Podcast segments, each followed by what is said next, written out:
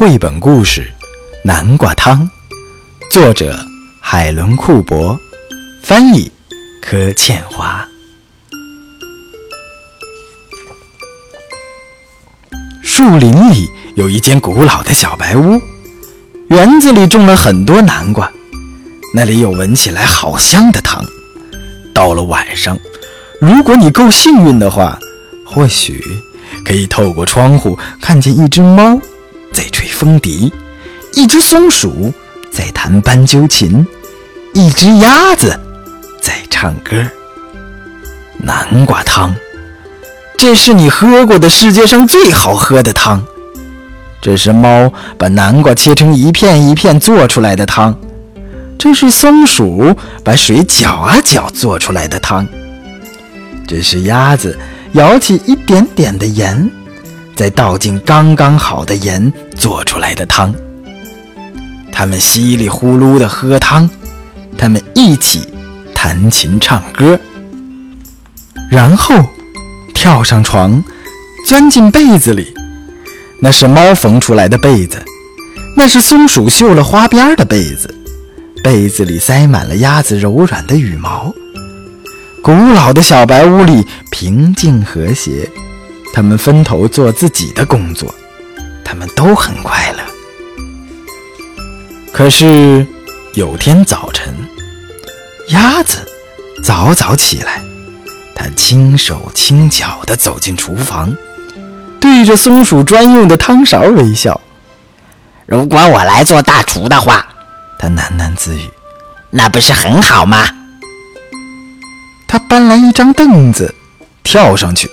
踮起脚尖儿，直到他的嘴终于碰到了汤勺的顶端。咣啷，汤勺掉了下来。然后鸭子快快走回卧室，高举着汤勺说：“今天轮到我来搅汤。”那是我的！松鼠尖叫：“搅汤是我的事儿，还给我！”你太小了！猫凶巴巴地说。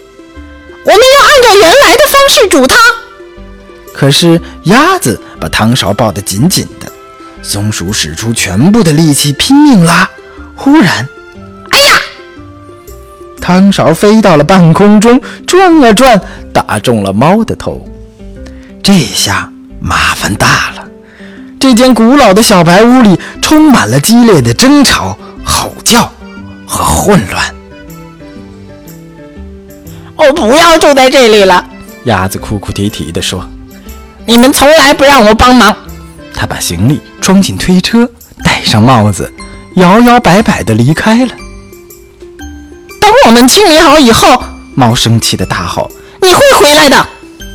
松鼠也握着它的汤勺在空中挥来挥去，可是鸭子并没有回来，没有回来吃早餐，没有回来吃午餐。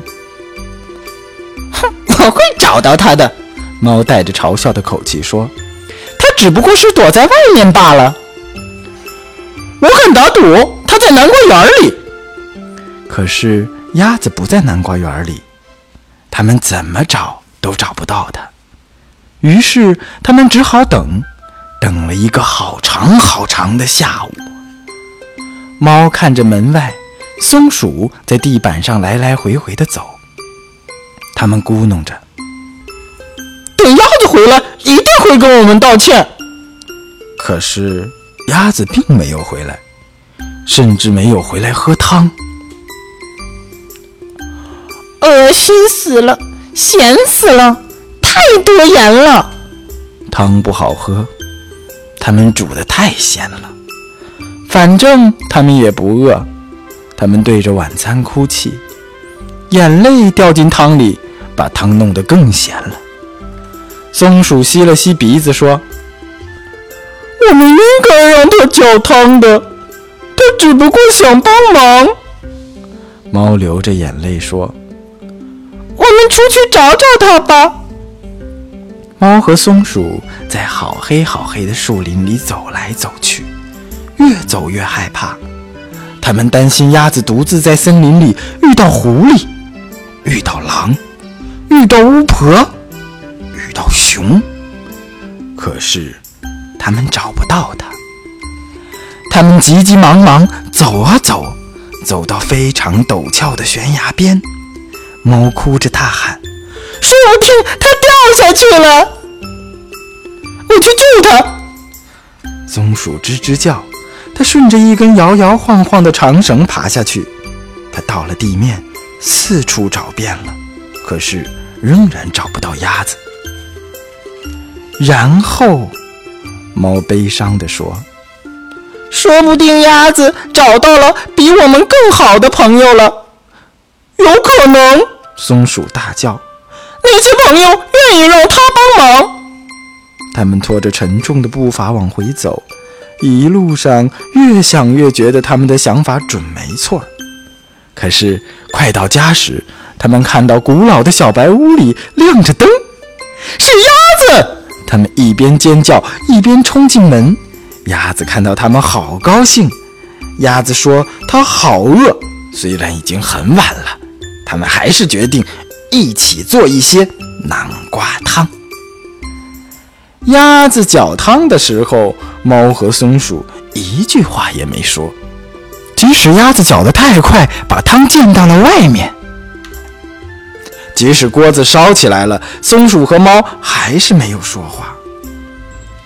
然后鸭子告诉松鼠要放多少盐，结果这一锅汤还是你喝过的世界上最好的汤。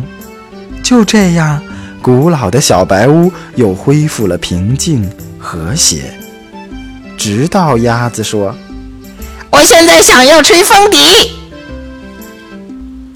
好了，小朋友们，这是小刚哥哥今天带给你的绘本故事《南瓜汤》。这个故事告诉我们，朋友之间应该互相理解、支持和帮忙。对于友情，你是不是有了新的理解呢？也可以在公众平台当中告诉我你的想法。如果你想每天都听到好听的绘本故事的话，别忘了让爸爸妈妈拿起手机，直接在搜索公众账号当中搜索“说绘本”的全拼，每天都有一个好听的故事与你共同分享。今天的故事就到这里了，明天再见吧。